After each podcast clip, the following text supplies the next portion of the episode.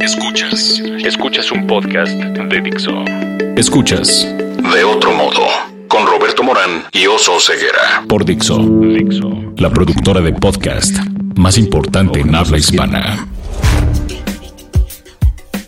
Este es de otro modo. Yo hoy les quiero contar de un amigo, de un primo, de un conocido, que lo despidieron de un trabajo y todas las mañanas se levantaba pensando, ¿qué debía haber hecho?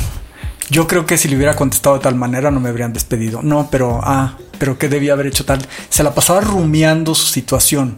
Y esto lo llevó después a tener una, una situación como de depresión, porque por más que se afanaba en estar corrigiendo su pasado, y el pasado no se puede corregir, el pobre hombre no podía salir de esa depresión.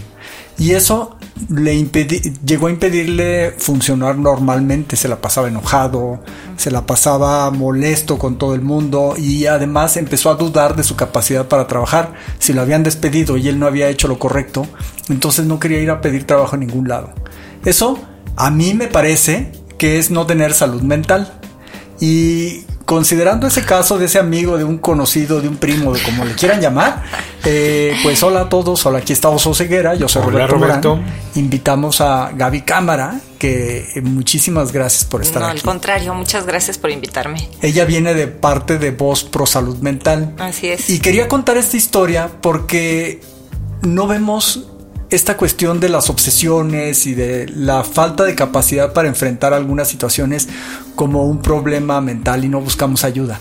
Este amigo del primo del que te digo terminó muy deprimido y no buscó ayuda. Y eso, no sé si me digas, ¿eso es normal? Este, ¿Sí hay ayuda para este tipo de situaciones? Claro que sí, hay mucha ayuda para todos estos tipos de situaciones. Lo que pasa es que el estigma, eh, que por un lado... Eh, digamos, la, gente la, la, aleja de pedir la ayuda. Una es decir, este, pues no estoy loco, ¿para qué voy con el psiquiatra? Este, yo no estoy mal. Si empieza la negación, porque hay mucho estigma, mucha ignorancia a lo que es salud mental. Entonces hay miedo de que me etiqueten, que digan que tengo tal enfermedad, que, que este, o desgraciadamente la gente luego ha visto imágenes o películas en las que pues se habla de, casos muy extremos o entonces pues yo no estoy así, ¿para qué voy al psiquiatra? Exactamente, fíjate que cuando estaba eh, documentándome para esta entrevista vi a Gaby Cámara que está hablando de que en México es uno de los uno de los dos países, me parece que junto con Ucrania, donde hay más estigma para la salud mental. Ucrania nos gana, es primer lugar y nosotros somos el segundo lugar en el mundo de, de estigma, según las estadísticas de la doctora Medina Mora. Y el estigma es no quererte ir a diagnosticar y no reconocer que tienes un problema de salud mental, que no es que estás eh, como Jack Nicholson en todas sus películas. Pero, ¿sabes qué me pasó? En muchas de las entrevistas que vi, está diciendo Gaby Cámara, ¿saben qué? Tenemos un estigma, tenemos que romper con el estigma. Y el productor, ¿qué crees que hace? Le dice al, al, va con el editor y le dice, a ver, para llenar las imágenes de Gaby Cámara vamos a poner a unos locos ahí amarrados con camisa de fuerza. O sea, ¿qué están comunicando? Me, pasó ver eso en tu... Porque dijeron, vamos a hablar de salud mental, vamos a poner unos locos en camisa de fuerza. Eh, no, no, no, te, diste cuenta que pasaba eso en algunas de las entrevistas este, que hacías? Sí, claro. Sobre todo en las, este, en las de periódicos o revistas, luego usan la peor imagen que pueden la peor. Este, Tú hablando de yo, cosa yo creo que hay una falta de comunicación, ¿no? Entre el que escoge las, las este, imágenes y, y, las personas que están haciendo la entrevista. Entonces, este, pues esa falta de comunicación, como el que escoge imágenes dice locura. Entonces voy a buscar imágenes de locura cañonas, ¿no? Sí, sí. Y este, para dar el mensaje. Y eso obviamente aumenta el estigma aumenta porque como todas las enfermedades, hay pocas gentes que la tienen de manera crónica o muy eh, grave, digamos. La mayoría pues andamos pululando por la ciudad, trabajando, haciendo mil cosas. Exacto, somos funcionales. Y nos puede dar una depresión a cualquiera de nosotros, no estamos exentos de tenerla. Entonces, este, claro, cuando estás deprimido, pues vas a bajar tu, tu este rendimiento. Tu rendimiento, por supuesto, en, o en la escuela o en el trabajo, en la casa, en, en las relaciones, en tu capacidad de respuesta, en tus relaciones personales, o sea, viene un bajón fuerte. Pocos casos son aquellos que no se pueden mover de la cama. La mayoría sigue haciendo su vida, este, como luchando contra la depresión y eh, como no te van a dar permiso de faltar porque estás deprimido al trabajo, pues sigues yendo, ¿no? Aunque ya no puedas este, producir lo que producías el, antes. Y desgraciadamente, pues si no vas a ver al, médico, puede llegarse a ser eh, más grave, ¿no? Puede ser que, que sea peor cada vez o que se tarden años en tener una calidad de vida muy baja. Es que ahora las autoridades laborales ya hablan también de, además de ausentismo, hablan también de presentismo, ¿no? De que la gente va a los trabajos Pero y se está ahí nomás. Exacto. Dios. Oso, ¿qué ibas a preguntar? Iba a preguntar justo, o sea, tantos estigmas y tanto desconocimiento, Gaby, ¿cómo, cómo hace alguien para detectarse que ya tiene algo si no grave, por lo menos que tiene que atenderse, porque ahí también es el problema. Pues mira, lo que este, eh, te indican es que lo mejor es cuando ves un cambio drástico en tu forma de ser, ¿sí? Si antes tenías eh, o ves que algún ser querido, porque a veces es curioso, pero se puede dar cuenta más fácil la pareja o la familia o los amigos que la misma persona, porque lo empieza a negar.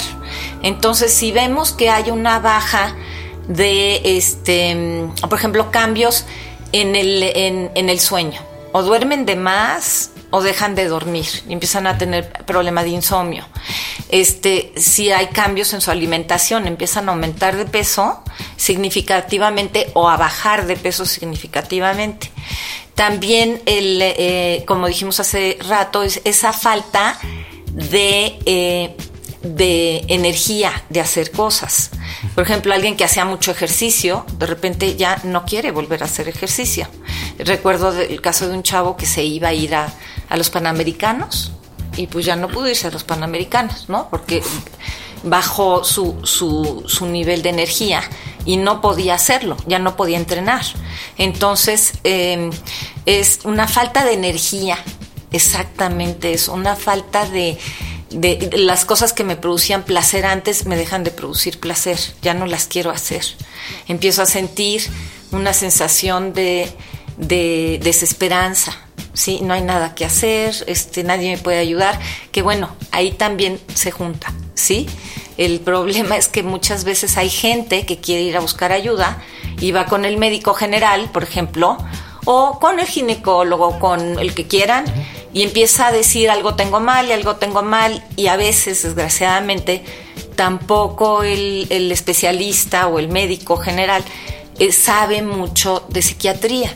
Entonces, ahí pues empiezan a decirle, pues te, te pongo pues tómate vitaminas o empiezan a decir, este, te voy a poner hormonas, ¿no?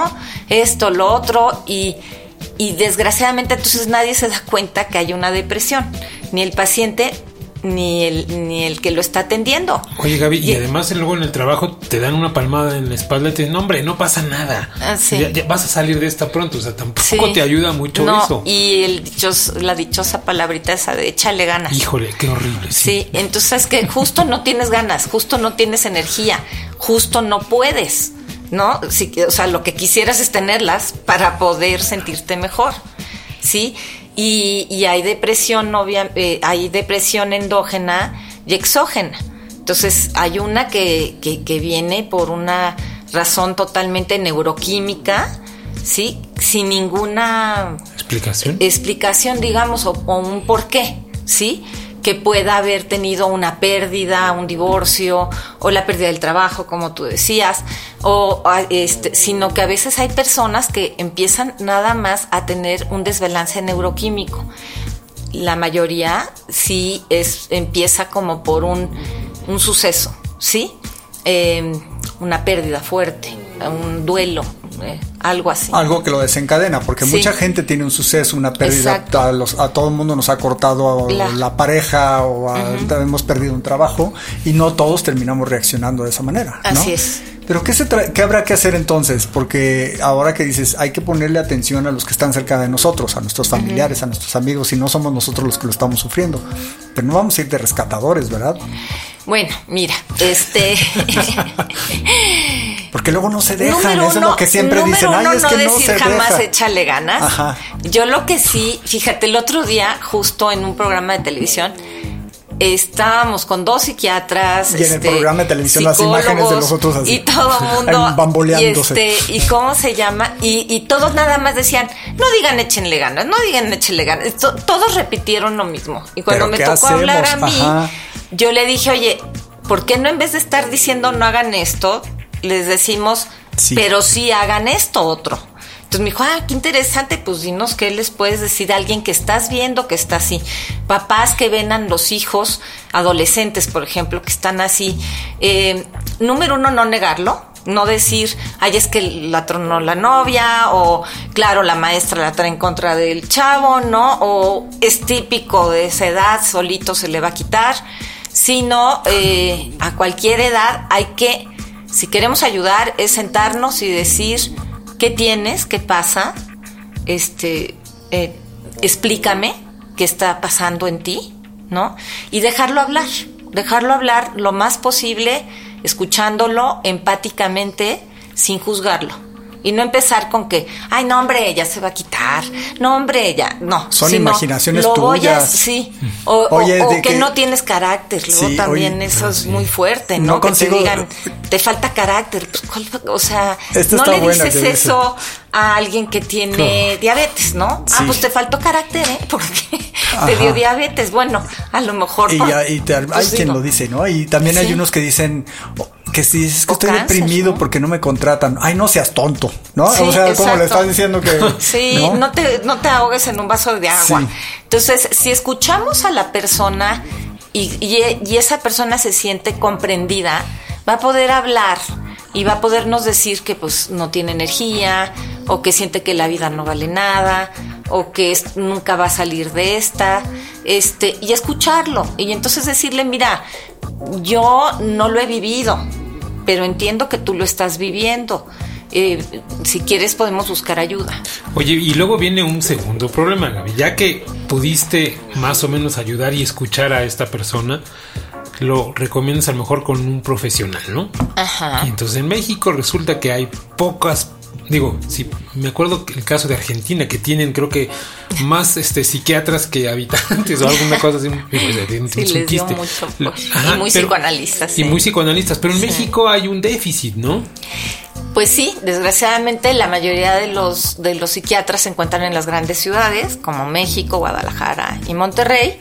Y sí tenemos pocos psiquiatras. eh, por 100 mil personas creo que son tres psiquiatras, ¿no? Entonces es muy poco. Somos, eh, eh, hay 3 mil, eh, no sé exacta ahorita la cifra porque va cambiando, pero vamos a decir que 3.500, entre 3.500 y 3.800 psiquiatras en México.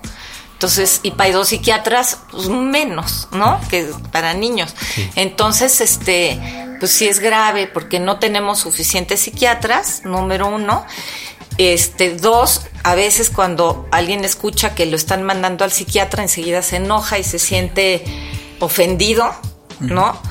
Porque pues, yo no estoy loco, yo no estoy como el, como el de las fotos, Sí, ¿no? sí, Y entonces es eh, decir, mira, tal vez no decir te voy a recomendar un psiquiatra, sino te voy a recomendar un médico especialista en esto, ¿no? Él tiene una especialidad en este tipo de enfermedades y son enfermedades como cualquier otra, ¿sí? Este, y, y bueno, hay mucho que hacer mientras eh, logremos que vaya la persona a tiempo al tratamiento o al diagnóstico. ¿Qué es entonces? Tú estás en una institución que se llama, es una fundación que Sí. se llama Voz Pro Salud Mental. Así ¿Qué, es. qué están haciendo ahí en, en Mira, Salud nosotros en Voz Pro Salud Mental empezamos en el año 2000, en- empezaron en, en Monterrey y en, y en Cuernavaca. Y, este, y en el DF empezamos, Ciudad de México, empezamos en el 2003, aquí. Este, y ahorita ya somos 12 asociaciones en la República Mexicana. Sí, está Guadalajara, está este, pues varias otras. Lo que sí es que em, lo que nosotros nos dedicamos es a la psicoeducación para familiares. O sea, nosotros eh, lo que pasó fue que la mayoría de nosotros somos familiares o usuarios, ¿no? Y eh, no había nada para apoyar a la familia, absolutamente nada. Entonces... Eh, Tú lo viviste, ¿no? Por sí, sí, yo tenía un hermano con trastorno bipolar. Y realmente eh, pasó hace muchos años, en la crisis del 86. Y este... Y pues realmente, aunque mi hermana y yo somos psicólogas, pues realmente no sabíamos ni qué hacer, ¿no? Nos daban muy poca eh, eh, psicopatología, la verdad, en, en, en, escuela? Psiquiátrica, sí, en la universidad. Entonces, este, mm, pues nos agarramos del psiquiatra y pues empezamos a ver el, gran estigma que había. Sí, el que no diga nada, que nadie se entere, que no sé qué, este, también, eh, ¿cómo se llama? Pues el no saber tratarlo, ni saber qué hacer con él, y con un miedo porque sí es la ignorancia, ¿no? De chin, ¿no? La locura me da pánico. Pero bueno, pasaron muchos años y en el 2000 más o menos, una persona de Cuernavaca, amiga de mi hermana, este, con dos hermanos con esquizofrenia, em, eh, le hablan de la universidad de su hijo que estudiaba en Puebla, para decir que su hijo está mal y cuando ya llega se da cuenta que su hijo también tiene esquizofrenia. Entonces está desesperada y mi hermana y ella empiezan a decir que no hay nada para las familias y no nos acordamos, pero en el año 2000 no era tan fácil buscar las cosas en internet. Entonces mi hermana se dedica a buscarlo con mucho trabajo a través este pues instituciones que le podían apoyar para poder entrar a muchas cosas. No, y una vez que lo encuentras también te dicen, no, vete con Los Ángeles o con no sé qué, o sea, también tienes que saber qué, qué tan profesional es. Sí, entonces encontró ahora el curso de familia a familia, sí, de NAMI, y eh, Carla se fue a tomarlo, esta amiga, y dijo, pues qué maravilla de curso, porque ya ves, este, los gringos son muy metódicos y hacen sus 12 clases y te dan todo el material y es, te tienes que ir así, ¿no? Tal cual te van dando todas las instrucciones. Y pues así empezamos a dar el curso pensando que éramos poquitas gentes en México con ese problema y que pues sí vamos a dar un curso máximo al año para ver qué pasaba y ayudar a algunas gentes. Porque también ayudar a otros es muy... Eh, eh, pues te ayuda mucho a ti, ¿no? Y mientras más das el curso, pues más aprendes, ¿no? Y más sabes, y más oyes eh, diferentes casos y eso pues te enriquece. Entonces, este, pues fue una gran sorpresa darnos cuenta que pues era un montón de gente y que se llenaban para las los sesiones o cuánta gente recibía. Sí, no, pues este eran máximo 25, 28 personas y llegaban más y tantito que nos entrevistaran más gente y más gente. Y bueno, finalmente dimos con... Y eso que hay un estigma. Mm, sí, y eso que hay el estigma, así es. Y, más en el en el en esas épocas. Sí, Y, solo que un dato estadístico, uno de cada cinco este, enfermos es atendido, o sea, además, imagínate todos los que están fuera. Todos los que no. Y este y luego pues dimos con la doctora porque como que se empezó a hacer una bola de nieve. ¿No? Que fue creciendo y de repente fue ver las grandes necesidades de la gente, ¿sí? Y de que no había apoyos, ni económicos, no hay medicamentos, ¿sí? No hay muchas cosas. Entonces, pues acabamos haciendo el primer foro de salud mental en la Cámara de Diputados y ahí pudimos contactar a la doctora Medina Mora, que la verdad ha sido un gran apoyo para nosotros, pero además nos enseñó muchísimo, ¿no? Estadísticas, una serie de cosas, y el 16% de la población tiene algún tipo de trastorno psiquiátrico, pues estás viendo que no somos pocos, que de cada cinco familias, este, una tiene un ser querido cercano con algún padecimiento psiquiátrico, según la ONU. ¿no? La OMS, perdón, la Organización Mundial de la Salud. Entonces, pues te estás dando cuenta que, que el que el problema es mucho más grave lo que pensamos, ¿no?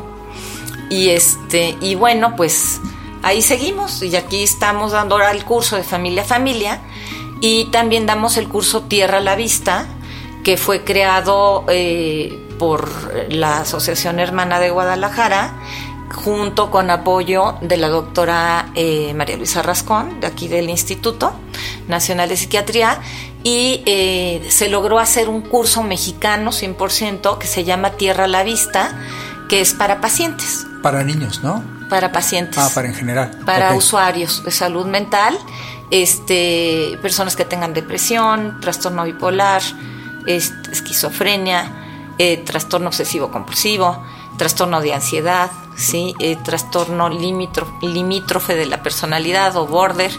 Este, entonces, pues estamos hablando de que eh, cuando uno aprende qué es lo que tienes, cuáles son tus síntomas y aprendes a manejarlos diferente, pues todo mejora.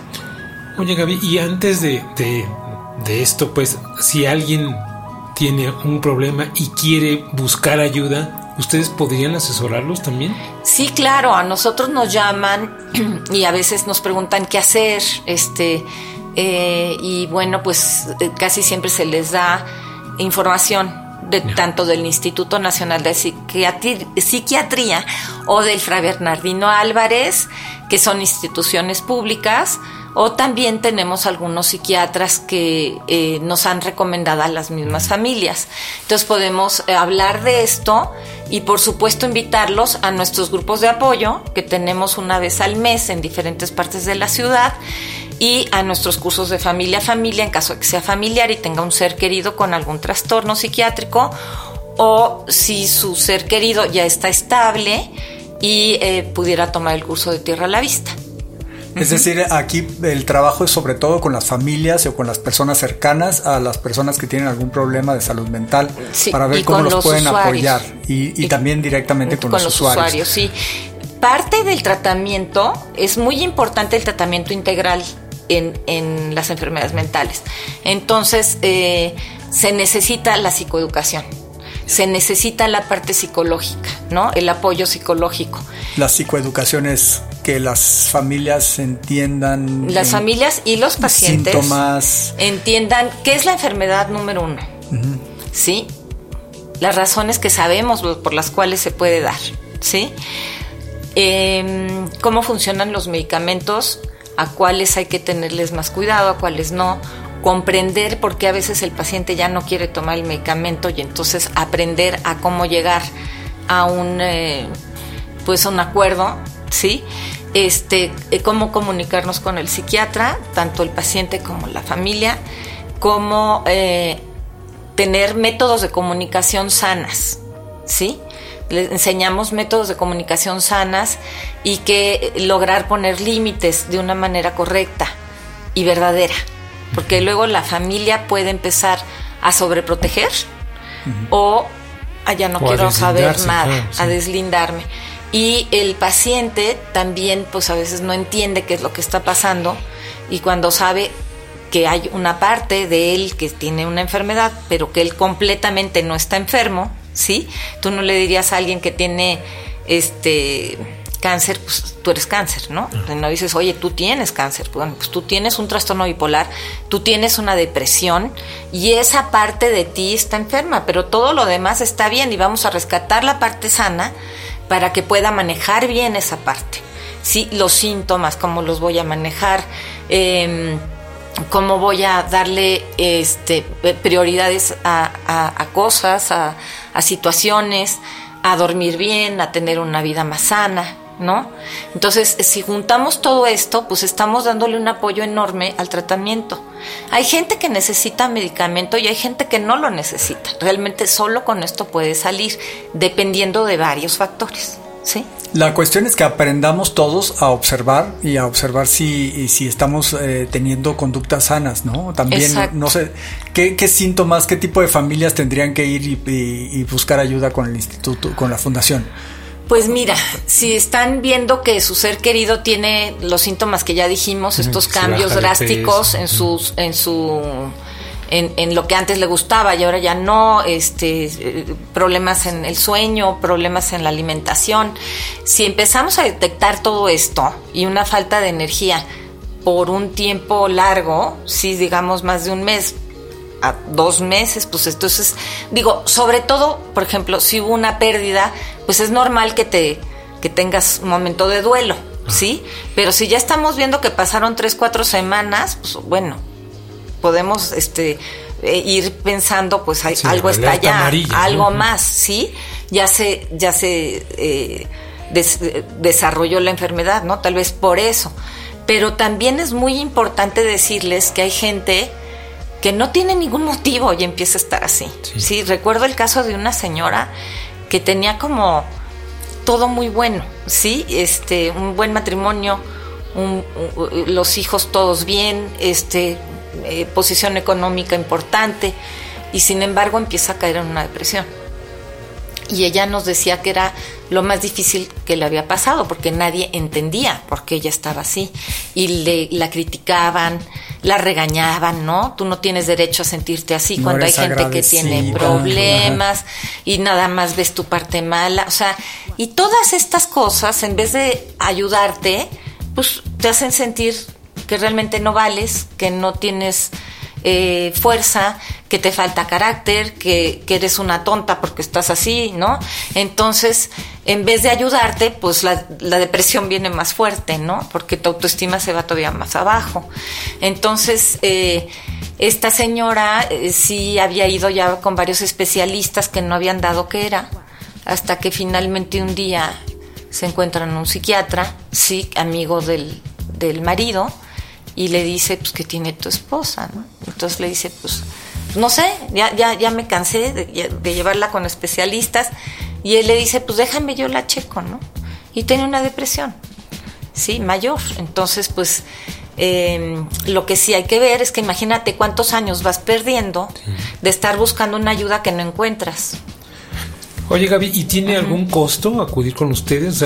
¿Cómo opera? Mira, nosotros damos el grupo de apoyo de forma totalmente gratuita. Este, pero pues sí pedimos donaciones, ¿sí? Entonces, este, pues a veces nos donan, es una vez al mes, te digo, en diferentes partes de la ciudad. Tenemos el curso de familia a familia, que también pues este son bienvenidas las donaciones, ¿no? Sobre todo para su material, pero mm, tampoco lo, lo, podemos cobrar. Pero sí está el de tierra a la vista, que ese sí eh, puede tener un costo, por lo general es muy bajo, ¿sí? Y se dan apoyos en caso de que no pudieran.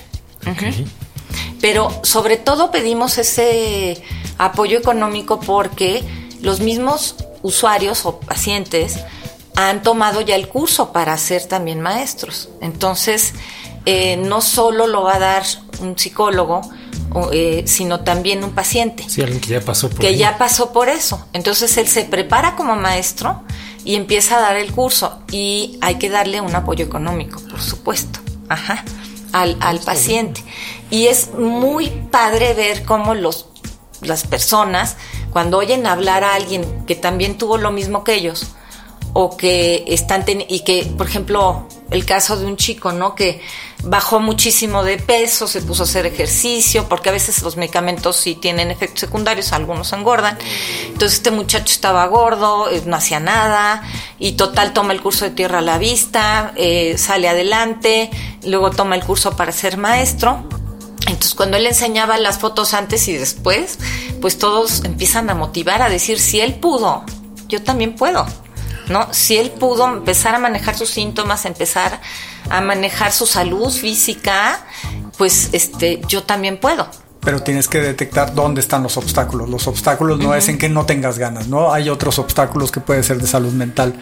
Ya vamos con las preguntas, ¿no? Oso, estás como en, así embelesado. No, sí. pero este, bueno, es un cuestionario ping pong, Gaby. Para ah, conocer más a Gaby. Eso cómo es. Eh, oye, ya de plano ya está.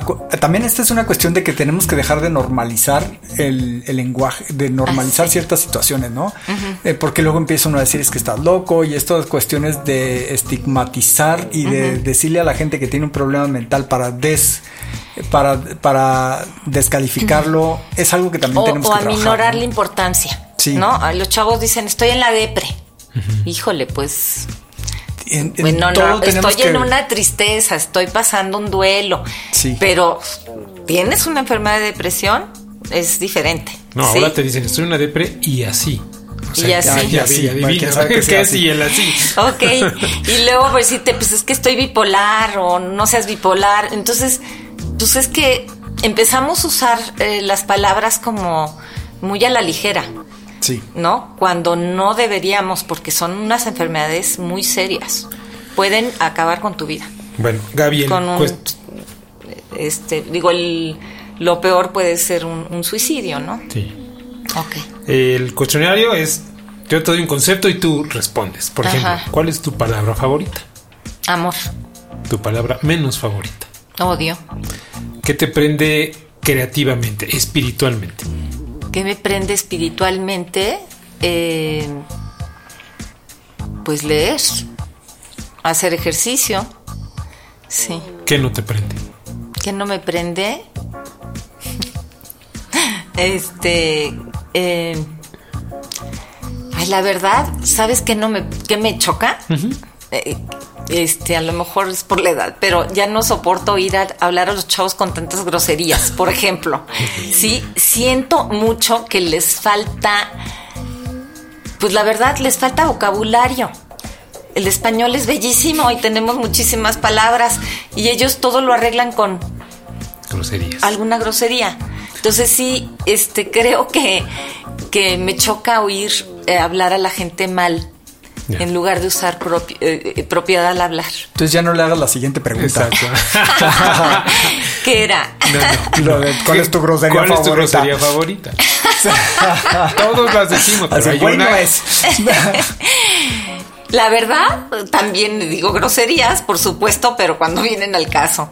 Este, ¿Y la que más dices? Sería el no chingues. Ok. no friegues, ¿no? o sea, no chingues. ¿Qué sonido o ruido te gusta? El mar. El mar. ¿Qué sonido o ruido no te gusta? Mm.